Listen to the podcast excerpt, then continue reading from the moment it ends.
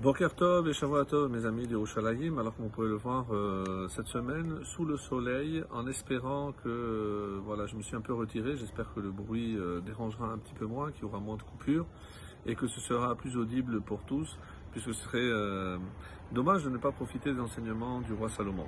Alors, ce matin, nous allons évidemment poursuivre avec le chapitre 20, mais on va voir euh, comment espérer, dès qu'on voit un jeune homme, est-ce qu'on peut déjà deviner ce qu'il adviendra lorsqu'il sera adulte? Est-ce qu'on peut se baser, comme on a l'habitude de dire, sur le fait que le, jeune adulte recèle, le, jeune recèle déjà l'adulte qu'il sera demain ou pas? Alors, c'est ce que nous allons voir ce matin essentiellement avec le roi Salomon et aussi de la bonne utilisation de nos organes que Dieu nous a fait pour profiter de ce monde, mais aussi pour aller sur le droit chemin. Alors, sans plus tarder, on attaque donc le verset 11, on s'était arrêté, Yud Aleph, qui dit Gam alalav yitnaker naar. Gam, aussi par ses actes, ou par ses actes même, un jeune homme, Nahar, Yitnaker, on va voir dans une première euh, traduction, il se fait connaître, de les hakir. Donc, par ses actes même, un jeune homme se fait connaître. Inzar ve'im yashar paolo, suivant que ce qu'il fait est pur et droit.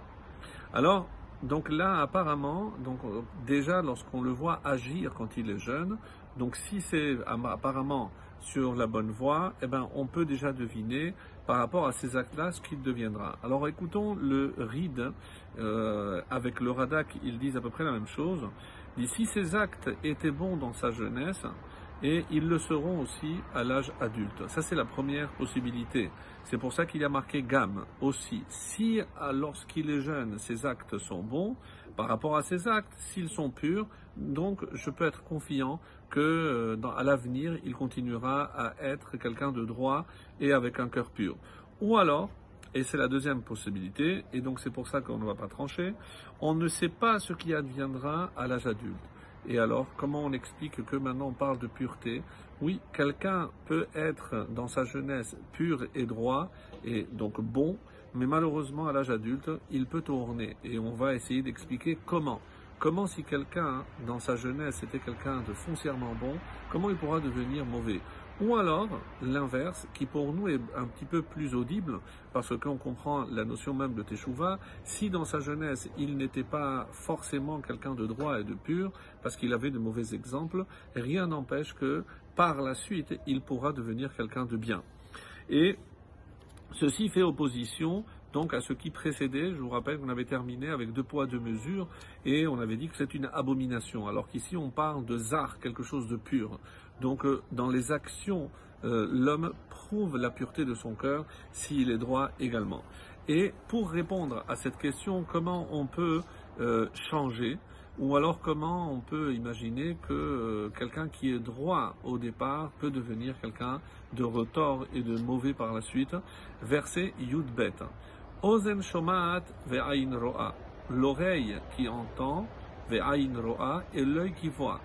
Hachem asa gam shenehem. Hachem les a fait tous deux également. Alors ici, évidemment que euh, apparemment le roi Salomon ne nous apprend rien. On sait très bien que c'est Hachem qui euh, a donné l'opportunité à l'homme d'entendre, de voir. Et mais pourquoi ce verset suit le précédent? Et Rashi nous dit Ozen shomaat. Et c'est évidemment la réponse à notre question comment quelqu'un peut devenir quelqu'un de meilleur. Ozen Shomaat, Rachid dira, il entend quoi? Le moussard, c'est les reproches, les réprimandes. Comment s'améliorer? Aïn Ro'a, qu'est-ce que c'est un œil qui voit? Rachid rajoute et hanolad, donc ce qui peut advenir de mes actes. Si j'analyse les conséquences de mes actes hein, et je vois que ça peut apporter quelque chose de négatif, donc en amont, je devrais évidemment faire attention. Le ride dit, nous dit comment, qu'est-ce que je dois voir? Euh, Il voit les bonnes actions pour les faire. C'est-à-dire, si je m'entoure de gens qui font le bien, eh ben, je voudrais les imiter et je terminerai par faire quelque chose, des bonnes actions. Et même si, dans ma jeunesse, je n'agissais pas correctement ou convenablement.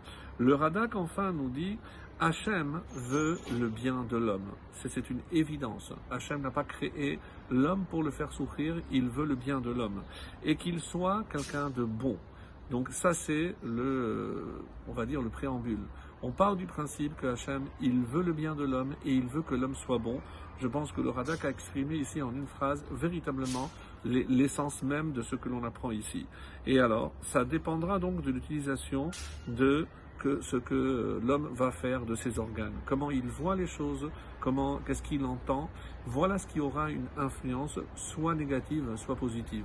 Et c'est pour ça que si quelqu'un commence sa voie avec, on va dire, de mauvaises actions, s'il améliore son écoute, s'il améliore sa vision, il pourra devenir quelqu'un de bien. Et l'inverse, quelqu'un qui ne fait pas attention et qui malheureusement se laisse aller à des propos qu'il n'aurait pas dû entendre et voir des choses qu'il ne peut pas voir, et eh ben même s'il était quelqu'un de bien, pourra devenir quelqu'un de mauvais.